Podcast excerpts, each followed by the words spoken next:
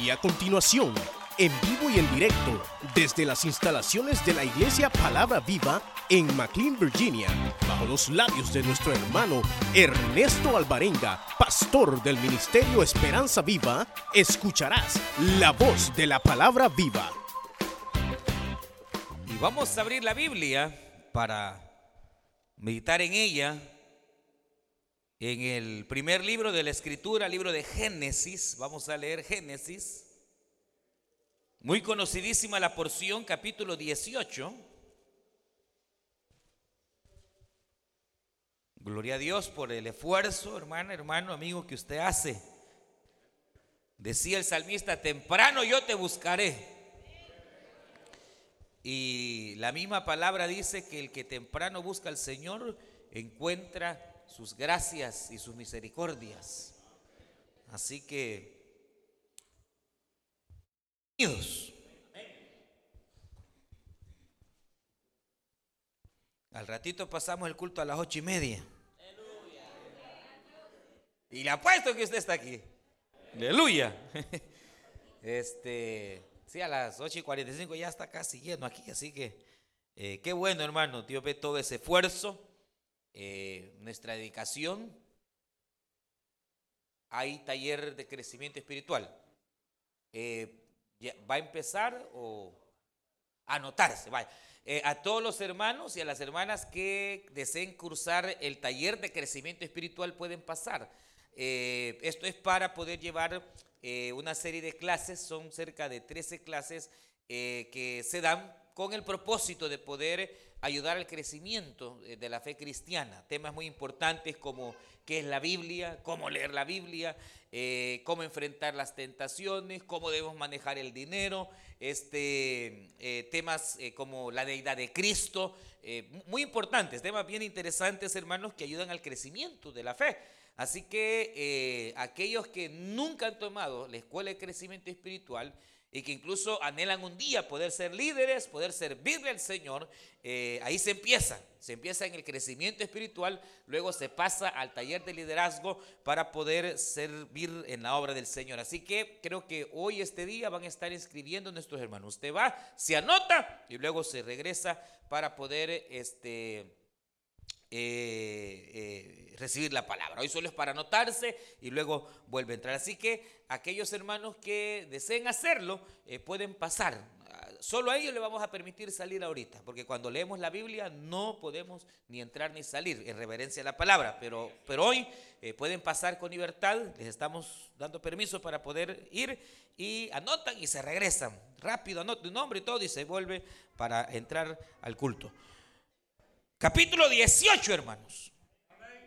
Eh, vamos a, leer la Biblia. Hay un detalle que el Señor eh, desde hace días ha puesto en mi corazón y que en alguna manera podrá ser tal vez eh, un poco controversial para, para, algunos, pero que realmente, hermanos, es una verdad cuando uno encuentra eso en varias partes de la Biblia, es una verdad y bien verdadera, valga la redundancia.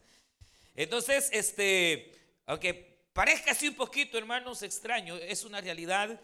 Y vamos otra vez a, a lo que el año pasado yo estaba insistiendo, tenemos que aprender a conocer a Dios. Uno de los problemas más grandes que tenemos como creyentes es que a veces no conocemos realmente quién es nuestro Dios. Y para eso hay que ir a aquellos que sí lo conocieron bien, como David como Abraham, como gente que lo logró conocer a fondo a Dios. Y por eso fueron grandemente bendecidos por el Señor. Entonces, este, vamos a capítulo 18, vamos a leer. Y verso 16. Dice la Biblia, ¿lo tenemos? Los varones se levantaron de allí y miraron hacia Sodoma y Abraham iba con ellos acompañándolos. Jehová dijo, encubriré yo a Abraham lo que voy a hacer, habiendo de ser Abraham una nación grande y fuerte, y habiendo de ser benditas en él todas las naciones de la tierra. Pues yo sé que mandará a sus hijos y a su casa después de sí, que guarden el camino de Jehová, haciendo justicia y juicio, para que haga venir Jehová sobre Abraham lo que ha hablado acerca de él. Entonces Jehová le dijo, por cuanto el clamor contra Sodoma y Gomorra aumenta más y más, y su pecado se ha agravado en extremo, descenderé ahora y veré si han consumado su obra según el clamor que ha llegado hasta mí, y si no, lo sabré. Se apartaron de ahí los varones y fueron hacia Sodoma, pero Abraham permaneció delante de Jehová. Se acercó a Abraham y le dijo, ¿destruirás también al justo con el impío? Quizá haya 50 justos dentro de la ciudad. ¿Destruirás y no perdonarás aquel lugar por amor a los 50 justos que estén dentro de él? Lejos de ti el hacerlo así, que hagas morir al justo con el impío y que el justo sea tratado como impío. Nunca tal hagas. El juez de toda la tierra no ha de ser lo que es justo. Entonces respondió Jehová, si encuentro en Sodoma 50 justos dentro de la ciudad, perdonaré a todo este lugar por amor de ellos. Abraham replicó y dijo, te ruego mi Señor que me escuches, aunque soy polvo y ceniza Quizá falten de 50 justos, 5. ¿Destruirás por aquella, aquellos cinco toda la ciudad? Jehová respondió, no la destruiré si encuentro ahí 45. Volvió a, hablar, a hablarle a Abraham, quizás se encuentren allí 40. No lo haré por amor a los 40, dijo Jehová. Abraham volvió a suplicar no se enoje ahora mi Señor si le digo, quizás se encuentren allí 30. No lo haré si encuentro allí 30, respondió Jehová. Abraham insistió, soy muy atrevido al hablar así a mi Señor, pero quizás se encuentre ahí 20, no lo destruiré. Respondió por amor a los 20. Volvió Abraham a decir, no se enoje ahora, mi Señor. Solo hablaré esta vez. Quizás se encuentren allí diez. El Señor dijo, no lo destruiré por amor a los diez. Luego que acabó de hablar, de hablar a Abraham, Jehová se fue y Abraham volvió a su lugar. Amén. Vamos a vamos a orar, hermanos. Vamos a cerrar nuestros ojos y vamos a decir el Señor, Padre nuestro que estás en los cielos, te damos gracias. Porque tú nos permites venir delante de tu presencia. Queremos rogarte, Señor, que tú puedas hablar a nuestras vidas. Señor, ten misericordia y háblanos, oh Dios. Tú conoces nuestras necesidades nuestras angustias.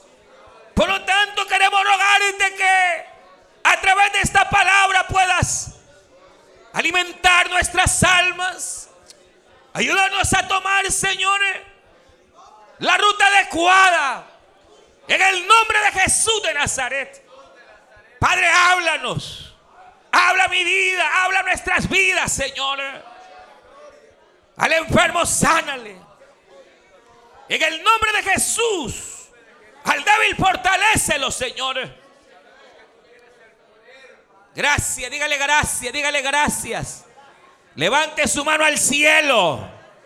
Dígale, Señor, háblame. Háblame, Dios bendito. Háblame, Señor.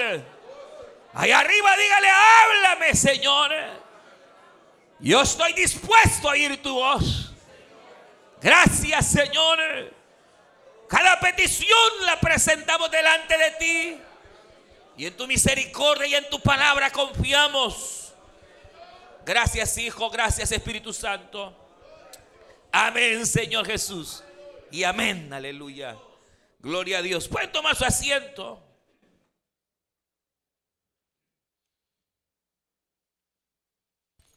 Quizás porque como a veces muy temprano, como que a veces están algunos medio dormiditos.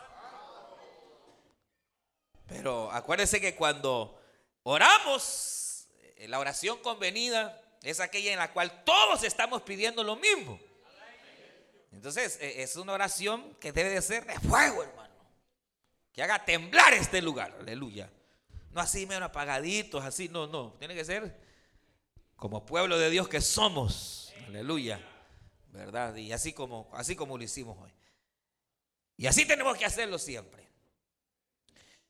Esta, esta mañana, eh, como dije, quisiera tocar un detalle que en alguna manera puede ser bastante eh, sensible en el sentido de, de, de, ¿qué pudiera decir tal vez de eh, poder dar lugar a una mala interpretación cuando realmente no es así, sino que al contrario, eh, he estado, leía esta porción hace algunos días y el Señor hablaba a mi corazón, hermanos, a través de ella. Y quiero enfocarme en ella y tomar varios ejemplos, hermanos, que están en la escritura y que tienen referencia a lo mismo. Y le digo que es sensible porque parecería ser que la tendencia general es a no hacer lo que Abraham hizo. Pero como la Biblia señala que Abraham lo hizo, y no solo Abraham, sino muchos casos que hay en la escritura, entonces yo me apego a la escritura para poder, eh, en alguna manera, eh, disuadirlo a usted a también poder hacer lo que este siervo de Dios hizo. Mire, cuando la Biblia nos habla en este pasaje, creo que la mayoría sabemos que es el momento en el cual Dios se ha determinado a echar juicio sobre la nación de Sodoma y Gomorra. Recuerde que eh, en los días de Abraham, eh, Sodoma y Gomorra era básicamente la capital eh, en alguna manera del mundo. Era una ciudad próspera, era una ciudad, dice la misma escritura, que pudiéramos llamarle como progresista. Al grado que usted recuerda cuando dice la escritura que Abraham había sido bendecido grandemente. Lot, su sobrino, también había sido bendecido. Al grado que los, los pastores de ellos se peleaban y entonces Abraham le dice, mira, evitémonos estos pleitos. Es mejor que nos separemos. Sería bueno que si yo me quedo, tú te vayas para allá. Si te quedas aquí, yo me hago para allá un poquito.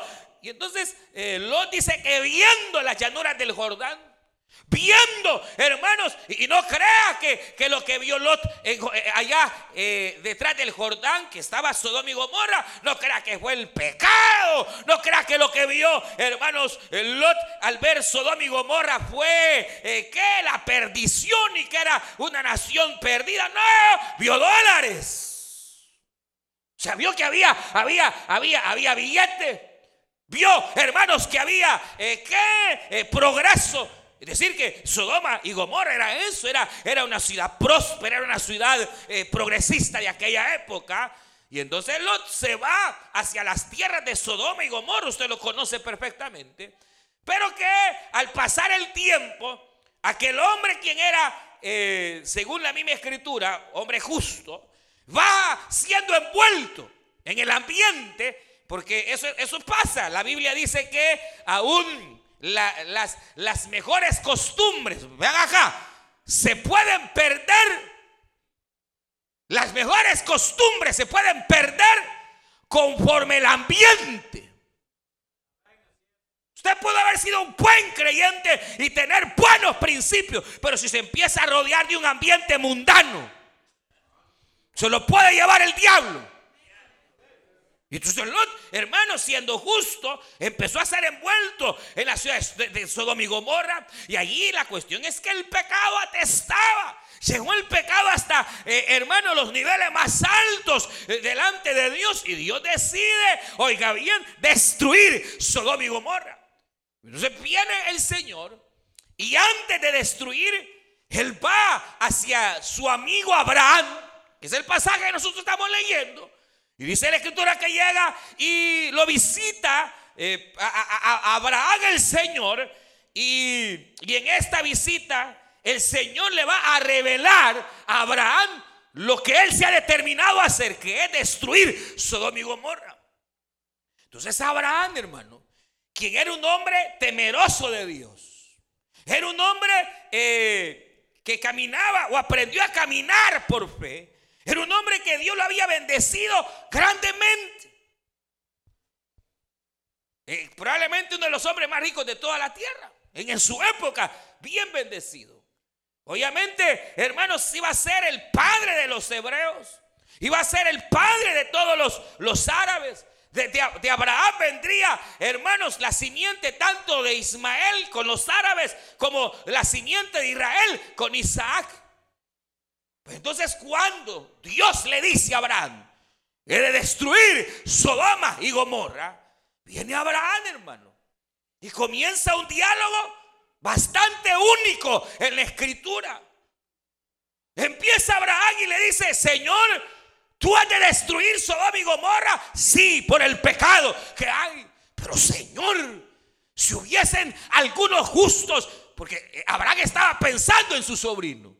Abraham sabía que su sobrino y la familia de su sobrino vivía allá en Sodoma.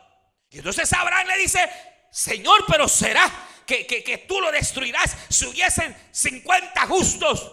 Y el Señor le dice, eh, no, yo no destruiría esa ciudad si hubieran 50 justos.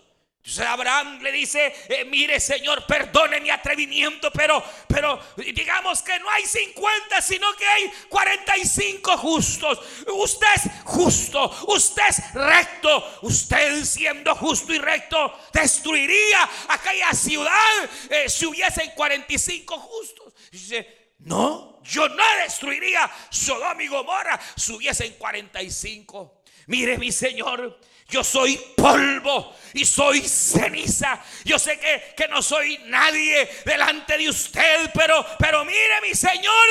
Destruiría usted Sodoma y Gomorra si hubiesen 40, si hubiesen 30. Y entonces el Señor dice, no, si no los hay, eh, yo no destruiría. O si los hay. Pero mire, mire, ¿cuál es el detalle? Óigame acá. Que Abraham estaba por un lado, intercediendo por aquella ciudad. ¿Sí o no? Estaba intercediendo.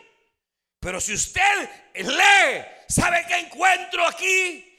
Encuentro a un hombre que conocía al Señor y encuentro a un hombre, hermanos, que en medio de esta aflicción en la cual ha de venir juicio sobre Sodoma y Gomorra, él sabe que ante las adversidades, Él sabe que ante las circunstancias, hermanos, que a veces se nos presentan, uno puede, oiga bien, uno puede negociar con Dios. Y aunque la idea es que no se puede negociar con Dios, si se puede.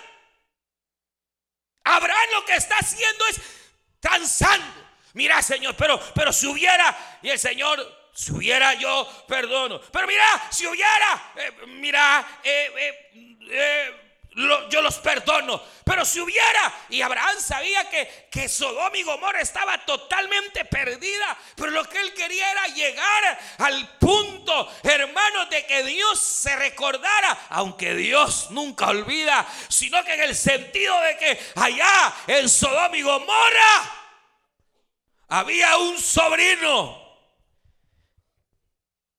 Y usted sabe lo que el Señor hace. No habían 30 justos. No habían 40 justos. No habían 30 justos. Justos había uno. Pero Dios, oiga bien, por ese uno no detendría el juicio. Pero sí estaba Dios dispuesto a salvar a ese justo y sacarlo, hermano. Y eso es lo que usted sabe que ocurre. Cuando dice la Biblia, hermanos, que eh, llegado el día en que vendría aquel juicio, el Señor envió a sus ángeles para que apresuraran a Lot, a su esposa, a sus hijas. Y dice que eh, los ángeles apresuraban. Eso es una especie del arrebatamiento, hermano que antes del Dios no puede derramar el juicio sobre la tierra habiendo 30 justos. Oiga esto. Dios no enviará la gran tribulación sobre la tierra habiendo 30 justos. Y en la tierra no hay 30 justos. En la tierra habemos cientos y miles que hemos sido justificados no por nuestras obras, sino por la obra que Cristo hizo en la cruz del Calvario, que limpió nuestros pecados, Él limpió nuestras maldades. Cristo en la cruz del Calvario nos ha hecho justos. Hermano, no puede venir el juicio final no puede ser la tierra destruida. No puede estallar ninguna bomba nuclear mientras la iglesia de Cristo esté aquí en la tierra. Aleluya. Porque Dios es justo. Aleluya. El inocente no pagará como culpable. Sino que cuando Dios envíe, oiga bien, su juicio pleno sobre la tierra, el Señor sacará sacará, hermanos, a la iglesia y se la llevará. Aleluya. Sí, el Señor vendrá y ya viene pronto. Y los justos nos iremos con Él. ¿Cuántos se van con Cristo? La trompeta suena y nos vamos con el Señor. Aleluya. Claro, muchos no se quisieran ir. Pero por eso los ángeles llegaban y a Lot lo apresuraban. Eh, a Lot lo arrebataron. Literalmente la palabra es que lo tomaron del brazo y lo sacaron. Por eso se llama arrebatamiento, hermanos. Como cuando usted se robó a la muchacha. A la fuerza. Que usted, eh, eh, arrebatamiento, ¿por qué? Porque a lo mejor ni nos queremos ir de aquí, pero Él sí nos quiere llevar por misericordia. Porque vienen días difíciles para la tierra. Y el Señor es justo y es fiel, hermanos, a sus promesas. Pero el detalle que a mí me llama la atención, obviamente es el hecho cuando Abraham abre la puerta y habla con el Señor como que si hablase con cualquier compañero, como que si hablase, hermanos, con un padre. Le dice, mire, va a decir usted que estoy loco, pero mire, este, este, es un abuso el que estoy haciendo. Yo sé que, que usted es, se imagina,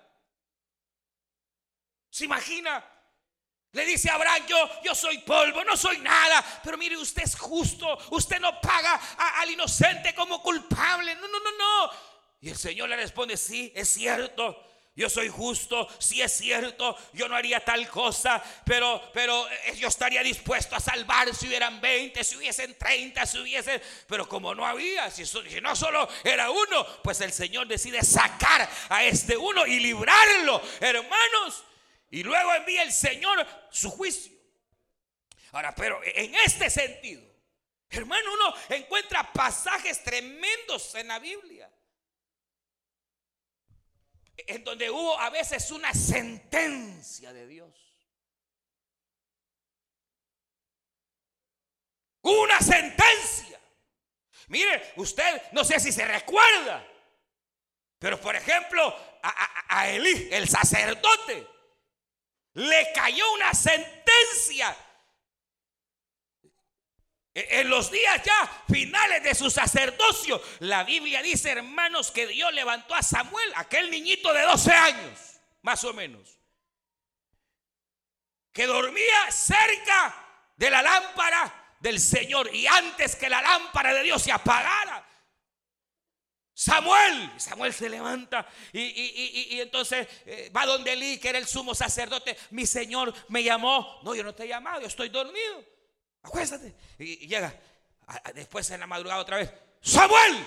Y se levanta otra vez aquel niño, va donde el sacerdote. Mi Señor, ¿qué, qué ha ordenado? No, hijo, yo no te he hablado. Acuéstate, duérmete. Samuel. A la tercera vez, Eli le dice, ¿sabes qué? Es Jehová quien te está hablando. Si te habla, dile, enme aquí, Jehová, que tu siervo oye. Y mire, la Biblia dice que aquel niño se vuelve, viene la voz, Samuel. Y aquel niñito habla, Jehová, que tu siervo oye. Y entonces viene la palabra de sentencia. Así ha dicho el Señor. Vienen días que a quien oyere esta profecía le retiñarán los oídos.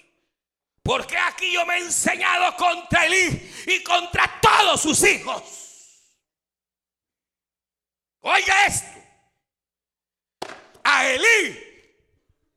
Porque no los ha estorbado porque sabe que sus hijos andan mal y no los ha estorbado. Porque sus hijos han hecho maldad y vileza en la casa de Jehová. Porque esos se robaban las ofrendas, hermano. Eh, habían agarrado eh, el templo de motel. A las jovencitas que llegaban ahí en el templo las violaban. Y algunas ni violadas, ofrecidas. Era, era una cuestión horrenda, hermano. Y entonces Dios le dice a Elí, y por cuanto tú no les estorbaste, y por cuanto tú has dejado mi palabra, y por cuanto tú, entonces de ti será quitado el sacerdocio.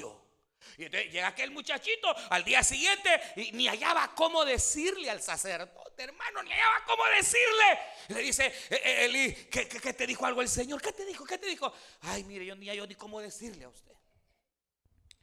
Pero ¿y qué te dijo? Que se va a morir. Y no solo usted, también sus hijos se van a morir.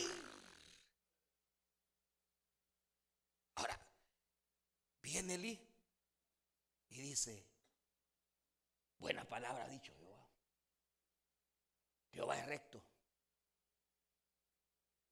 Eso fue todo. Hasta ahí. Él no conocía quién era Dios. Hermano, él no conocía quién era Dios. Él dijo, porque la palabra era recta, era buena. Dios es justo. Y ahí quedó. Y exactamente como Dios habló, así pasó.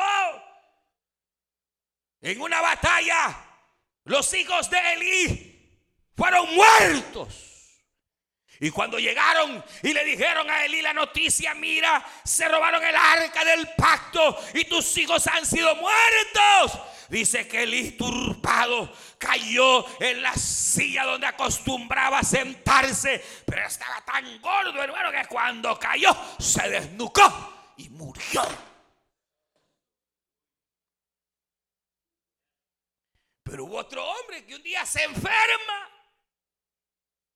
Y entonces manda a llamar al profeta. Profeta, ven. Ven. Isaías, ven. Y va palabra de Jehová en boca de Isaías. Y el rey, estoy muy mal, estoy enfermo, tengo días de estar en cama. Ora, ora para que el Señor me sane, quiero levantarme. Y entonces viene palabra de Dios a Isaías y le dice, así ha dicho el Señor, no te levantarás. Ordena tu casa porque morirás. Y el profeta se fue.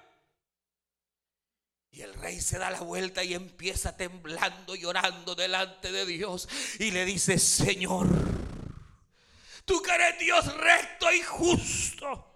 Tú que hablas verdad.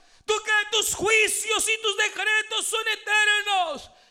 yo te ruego que tengas de mí misericordia. Mira que yo he andado delante de ti en verdad. Mira que te he buscado de todo corazón. Mira que he tratado de cumplir tu palabra. Oh Señor, mira que no tengo descendencia Oh Señor, ten misericordia. Dice que el rey se humilló delante de Dios, rasgó su corazón. Hermano, dice la Biblia que aquel hombre lloraba delante del Señor. El profeta iba por el palacio, el, patio, cuando dice la escritura que vino el Espíritu de Jehová y le dijo a Isaías, vuélvete al rey y dile así, yo Jehová he visto tu arrepentimiento y he visto tus lágrimas, he visto y así ha dicho el Señor, no morirás.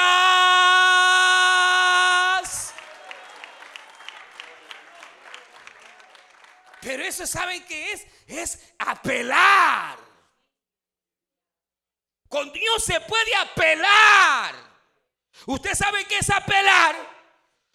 Cuando, cuando ya un juez ha determinado una sentencia y en el juez dice, no, usted es culpable. La misma ley, yo no sé si en todas partes, pero en la mayoría de partes, la misma ley le da derecho al culpable de poder apelar ante una corte superior. Por varias razones. Por ejemplo, una es de que aquí en este país, por ejemplo, las leyes cambian de un estado a otro. Y lo que para Virginia es grave, y felonía, en Maryland no lo es. Entonces, si yo soy de Virginia y me acusan de algo y, el delito es grande, yo tengo el derecho de apelar a la Corte Suprema porque no es justo que solo porque yo sea de Virginia me condenen más que si viviera en Maryland. Entonces, la Corte Suprema de Justicia recibe mi apelación, estudia el caso y de pronto se da que alguien en Maryland cometió el mismo delito y se le dio una pena menor. Por eso existen las apelaciones de diferentes niveles. Ahora, la cuestión con el Señor, hermano, es que con Dios podemos y deberíamos saber cuál es el camino para apelar a la misericordia, apelar, hermanos, al Señor en las diferentes circunstancias que se nos vienen a la vida. Hermanos, ¿será que se puede decirle Señor? Y no se trata, hermanos, y ahí es donde entra, entra lo que yo le decía, lo conflictivo. Porque no se trata de, venir y, hermanos, eh, tratar de comprar un favor a Dios. Eso no es.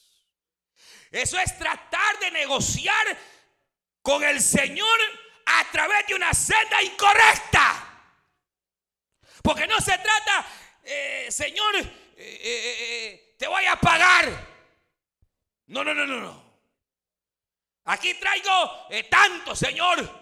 Y voy a pactar para que me des salud. Te traigo 100 pesos. Que el Señor reprenda al diablo. No se trata, hermanos, como se enseña hoy que se puede comprar el favor de Dios. No se trata de pagar para ver, hermanos, si con dinero el Señor o por los diezmos los ofrenda o esto el Señor hace. No, no, no, no, no, no. Pero sí se puede apelar, sí se puede llegar delante del Señor y poder rogar al Señor que alguna circunstancia que me es adversa, el Señor pueda meter su mano de misericordia para solventar y abrir su puerta y aquello que está en derrota, el Señor trasladarlo en victoria para la gloria de su nombre. Mire, mire, por ejemplo, Moisés fue un hombre que aprendió a negociar con Dios. Un día el pueblo rebelde, hermanos, se enojan con el Señor, blasfeman contra Dios. Y Dios le dice a Moisés, prepárate Moisés porque mañana destruya a todos estos incircuncisos. Mañana destruye este pueblo. Y de ti me haré otro pueblo. Esa era la sentencia. Mañana se mueren todos. Y solo vas a quedar vivo vos. Y de ti haré descendencia. Pero Moisés quien conocía quién es Dios, hermano. Y Moisés que sabe que Dios no quiere la muerte del que muere.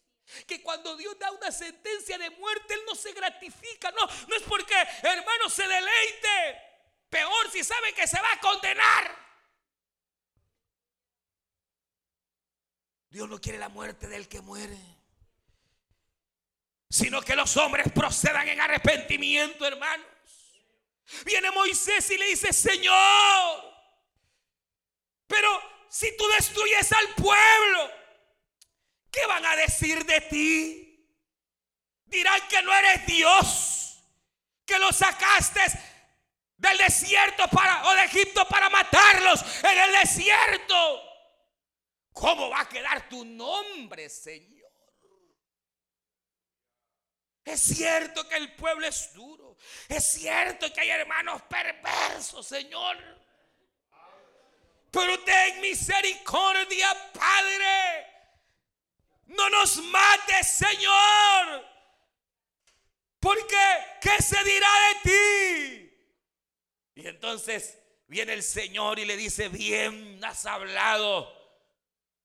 Y por tu nombre, por ti, Moisés, yo tendré misericordia de todo este pueblo.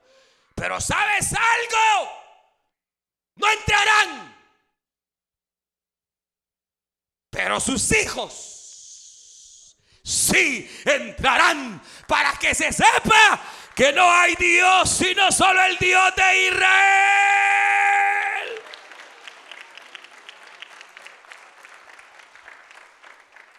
Viene un día Moisés, hermano, ya viejito, hermano, se andaba ya en la carne Moisés. Y un día eh, eh, el Señor, la gente estaba, queremos agua, ya los nuevos, ya la generación nueva, ya han pasado 40 años, hermano. Y usted se recuerda que aquella generación le dice, queremos agua, nos has traído hasta aquí solo para, para matarnos. Y entonces el Señor le dijo a Moisés, ve, reúne a todo el pueblo y háblale a la roca. Pero como eso ya era, era costumbre, que a veces cuando no había agua, el Señor le decía a Moisés, golpea con tu vara la roca y va a salir agua. Obviamente eso era una figura de Cristo. Recuerda que la roca es Cristo. Y entonces llegaba Moisés, le pegaba la piedra, hería la piedra y salía agua. Así como Cristo fue golpeado en la cruz del Calvario y salió de su costado agua y sangre. Esta vez le dice el Señor, háblale. Pero como hay, hay, cristianos que ya no oyen, hermano. O, o tal vez si oyen, no escuchan, es el problema. Una cosa es oír y otra cosa es escuchar. A usted le dan una orden, si solo yo, al ratito se le ha olvidado cuál es la orden. Si usted escuchó, usted puso atención.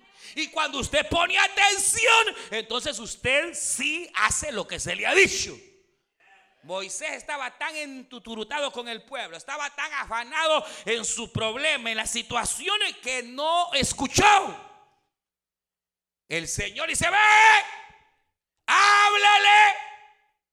Y vino Moisés, medio yo la orden, ajá, hijos rebeldes de Israel, ¿acaso no les puedo yo sacar? Fíjese, hasta se le había olvidado que el que hace la obra no es el hombre, el que hace la obra es el Señor Dios Todopoderoso. No es el hombre, no confíes en el hombre. No ponga la mirada en el hombre. Hermano, dice que viene Moisés rebelde, ¿acaso no les puedo hacer eh, sacar eh, agua de la peña? Y empieza a golpear, ¡pau! y ¡pau! Y ¡pum! brotó el agua. En su misericordia Dios hizo caer el agua. Pero viene y le dice, Moisés, vení para acá. Te dije que le hablaras, no que la golpearas. Por tanto, no entrarás a la tierra prometida. ¿Qué hubiera hecho usted?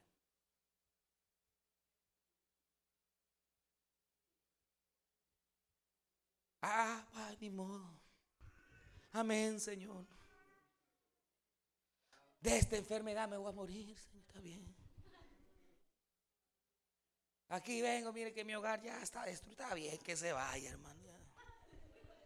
No, no, no, no. Moisés apeló. Y le dice, Señor, es cierto, pequé, pero he luchado tanto tiempo. Permíteme, aunque sea ver la tierra de lejos. Y el Señor le dijo, bien has dicho, no entrarás, pero te permitiré verla. Y dice que lo subió al monte Nebo, aleluya. Y desde el monte Nebo Dios le dijo, esta es la tierra, tus hijos entrarán, tus nietos entrarán. Y aquí mi palabra será que en esta tierra perpetuamente estará mi pueblo. Y hasta el día de hoy, ahí está Israel, donde Dios dijo, porque Dios es fiel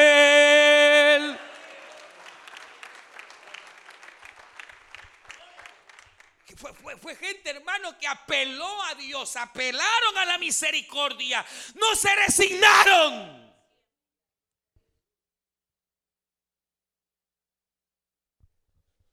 Uno, uno tiende, hermanos, a cambiar. Por alguna razón, todos cambiamos. Ezequías, quien había aprendido a negociar con Dios, a quien Dios le dio la vida después, pasan los años. Y resulta que vinieron los de Babilonia. Y entonces él cometió un error gravísimo, hermano.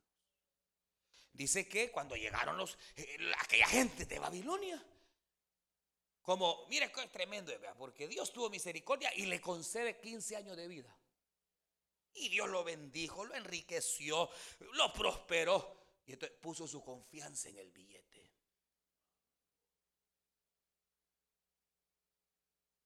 O sea, Dios le dio una oportunidad, pero él no la aprovechó. Y cuando vienen los reyes de Babilonia, que ya tenían malas intenciones, Viene él, hermano, y lo que hace es mostrarles su ejército. Como que dice, miren, eh, no se metan con nosotros si tenemos grandes armas. Y dice que llegó y les mostró los tesoros de Israel, hermano. Les abrió las cámaras de los tesoros del templo de Dios. Lo llevó a su casa y les abrió los tesoros que habían en su casa. Y aquellos filmando, hermano. Y ese es un detalle tremendo porque aquí hay una enseñanza grandísima, hermano. Y es que usted no le puede abrir el corazón a cualquiera. No le puedes abrir tu corazón a cualquiera. No le puedes abrir la puerta de tu casa a cualquiera. Él no sabía que era el diablo que estaba ahí. A veces hay cargas. Abra su corazón, sí, pero sepa quién. Este hombre, hermano, le abrió al diablo las puertas, le abrió su corazón y todos filmando, hermano. No, hombre, si ni se habían ido cuando vino Isaías. Y le dijo, ¿qué has hecho? ¿A quién dejaste entrar en tu casa? Y eran impiazos. No anda con impíos usted, vea. De novia anda con impíos. ¿A quién le abriste tu corazón y a quién le abriste las puertas de tu casa? Ah, fueron los de Babilonia. ¿Acaso no sabías que son el diablo? Por cuanto así ha dicho el Señor, por cuanto confiaste en el oro y en la plata y en las bendiciones que yo te di, estos vendrán y te saquearán y a tus hijos los agarrarán de esclavos. Y de la casa de Dios se llevarán hasta el último tesoro. ¿Y saben qué hizo Ezequías? Como ya su confianza no estaba en Dios, dijo igual que Elí, la palabra de Dios es recta. No se arrepintió, no apeló y exactamente como el profeta dijo, así fue.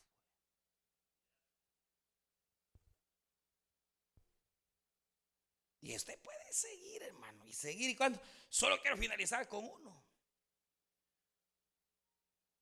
Llegó una mujer cananea.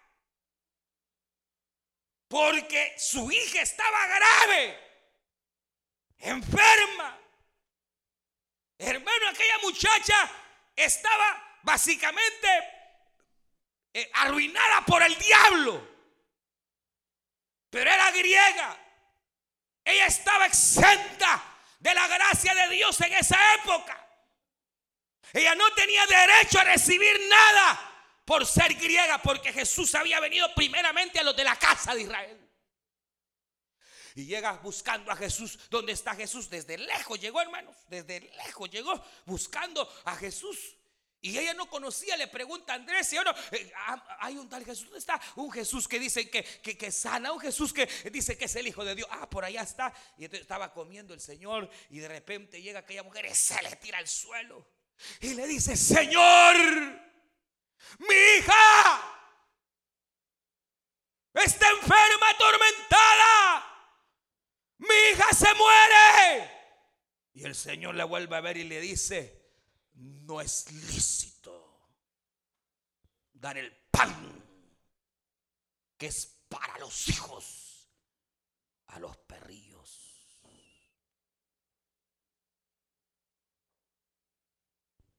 Oiga, no es lícito dar el pan que es para la casa de Israel a los gentiles. Es Jesús el que está hablando. Es Jesús el que está decretando. Es Jesús quien le está diciendo, no te doy el milagro.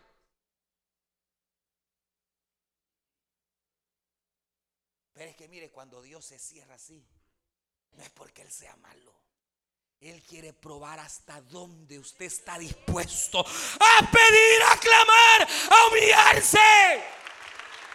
A veces Dios como que se cierra, pero Él espera tu reacción. Él quiere ver si usted de los que se rinden fácilmente, de los que tiran el arado, los que vuelven atrás, o usted está dispuesto a humillarse, a apelar a la misericordia de Dios. Si tú estás dispuesta a venir delante de Él en arrepentimiento. Aquella mujer le dijo, Señor, lo que tú has dicho es cierto pero también los perros comen de las migajas que caen de la mesa de sus amos. Le estaba diciendo, de aquí yo no me voy. O me bendices o yo no me voy. Y si te levantas te sigo porque yo quiero mi milagro. Y he oído que eres misericordioso y que sanas al ciego, limpias al leproso, restauras la vida. De aquí no me voy. No, hombre. Aleluya. El Señor la vio y dijo, ni en todo Israel he hallado tanta fe. Ah, habría sido nosotros, ahí nos quedamos. De regreso, hermano, a Canaán, derrotados.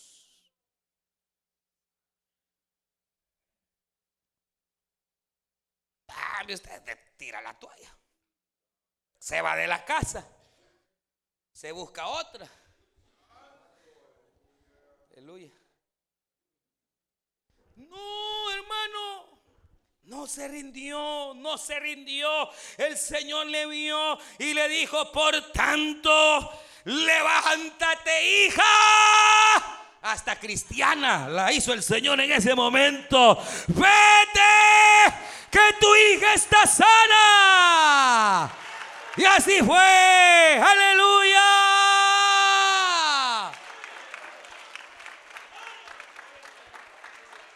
Hermano, ante las circunstancias podemos apelar a Dios. Sí, porque Dios es bueno y Él es misericordioso. Pero hay tres cosas importantes. Mire, hay, es que, es que hay cosas. Yo no sé cómo lo vaya a tomar a usted, hermano, pero hay tres cosas que a Dios lo vencen. Hay tres cosas que a Dios lo vencen. Hermano, no, si Dios nunca ha perdido. ¿Cómo no? Yo le he dicho a usted que Dios ha perdido. Y yo, a menos así es la Biblia.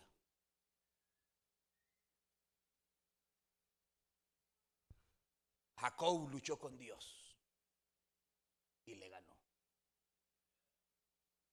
¿Uno dice así? Claro. Si no arranquémosla, pues. Arránquela. No, ahí dice, Jacob peleó con Dios y con los hombres y le ganó.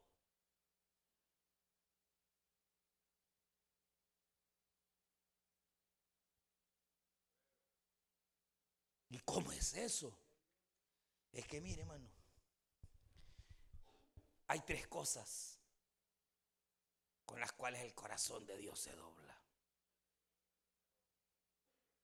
El corazón contrito y humillado. Él no lo puede despreciar. El corazón contrito y humillado. ¡Ey, hermano! Dios puede estar así un poco enojado y puede estar indignado por nuestros pecados.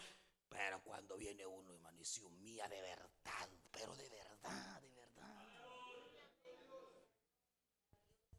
Pero cuando uno se humilla de verdad, Dios puede estar enojado, puede estar, hermano. Pero Dios no desprecia. El problema es querer llegar delante de Dios con actitud de garbo. ¿Por qué, Señor? Te va de una vez a matar. Porque a mí, Señor, y no a la otra. ¿Qué te importa? Pero es que yo no me merezco esto, Señor. Eso es abuso, hermano. Pero si uno llega con un espíritu contrito y humillado, hermano. Segundo, Dios no puede despreciar un arrepentimiento, hermano. Muy mal lo pudo. Pudiste haber hecho el peor de los males, pero si tú te arrepientes de verdad, Dios no puede darle espalda al corazón que se arrepiente. Si mi pueblo sobre el cual mi nombre es invocado se humillaren y se arrepintieren entonces yo iré desde los cielos y sanaré tu casa, sanaré tu tierra, sanaré a tu hijo, mostraré mi misericordia. Dios no puede despreciar un corazón que de verdad se arrepiente. Dios dijo, a esos malvados los destruyo, porque me he cansado de su maldad. No distinguen ni al vecino, entre los mismos hermanos se pelean. Ni se hablan, dijo el Señor. Van a la iglesia y andan. Y Dios se indignó y dijo, a estos les cae juicio. Pero como tengo que advertirle, mandó a Jonás. He aquí, en tres días se lo lleva el diablo a todos ustedes. El Señor está determinado en que va a mandar juicio. Y desde el rey hasta los chuchos, hermano. El rey puso hasta los chuchos en ayuno. No, le dice la Biblia que hasta las vacas, pues. Todos los, desde el más niño hasta el más grande, toda la familia, hermano. Se puso en ayuno y en oración. Se arrepintieron en silicio y ayunaron, dice la Biblia. Y entonces Jonás se fue a sentar debajo del enebro a esperar el rayo y que cayera. Y pasó el tercer día y nada, hermano. Y bravo el tipo, hermano. esperando que cayeran truenos y rayos. Y no cayó nada. Porque Dios tuvo misericordia. Porque cuando usted toma las armas del ayuno y la oración, hermano. Hmm, lo que es imposible para el hombre, el Señor lo hace posible. No hay nada imposible. Mire, hermano. No todo está perdido. No todo está perdido. Hoy es un día para poder apelar a la misericordia de Dios. Cualquier sea su situación o lo que usted haya hecho, Arrepiéntase esta mañana. Humíllese delante de Dios.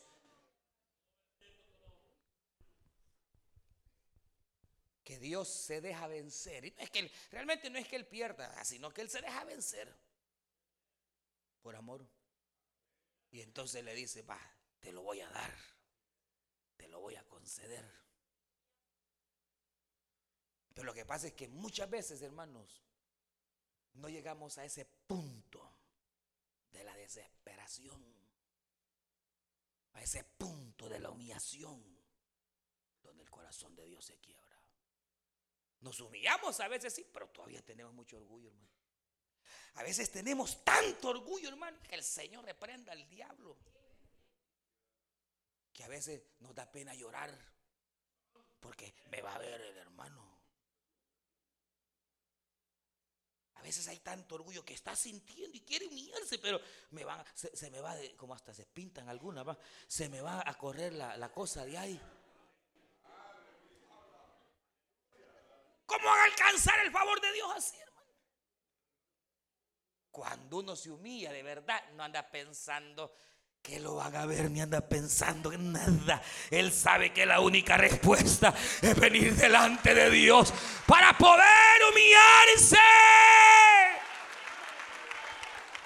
y apelar a su gracia, apelar a su misericordia. Habrá momentos en los cuales usted puede o quiere negociar con Dios, sepa, sea inteligente. Se puede, sí, pero de la manera correcta. No busque lo suyo. Señor, ayúdame. Sáqueme de esta situación y mi familia va a ver que en verdad tú eres Dios sobre todas las cosas. Ah, está poniendo el nombre de Dios en alto. Pues. Señor, ayúdame. Ya no aguanto esta enfermedad. Ayúdame. Y yo voy a parar mi proclamar todo viento testificaré, Señor. Ah, entonces Dios dice, ah, este, este, no quiere eh, este no quiere ser sano para seguir jugando pelota.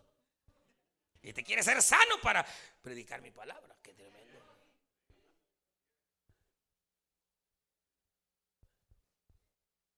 Humildes, humillados, contritos.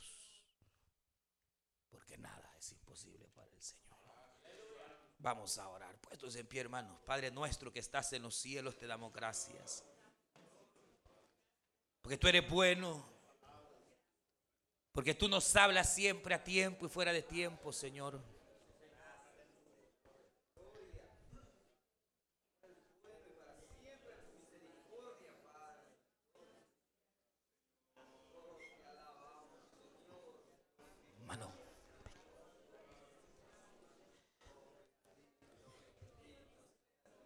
esta tarde, esta mañana, tenemos todavía unos minutos. A todo aquel que Dios le ha hablado y que esté en alguna situación difícil, yo le invito a que venga acá al frente, vamos a orar. Tú que necesitas quizás el perdón de tus pecados, lo que necesitas es humillarte delante de Dios. Venga, Dios le bendiga. Venga rápido. Aquel que esté enfermo, aquel que esté en alguna necesidad grande, pero hoy sabe que Dios le ha hablado. Venga, vamos a orar por usted rápido. Venga, venga, vamos, vamos a orar. Venga. Usted escuchó el mensaje restaurador de Jesucristo desde las instalaciones de la iglesia Palabra Viva en McLean, Virginia. Si este mensaje ha sido de bendición para su vida y necesita oración, contáctenos al teléfono 571-633-0469 571-633-0469. Que Dios le bendiga.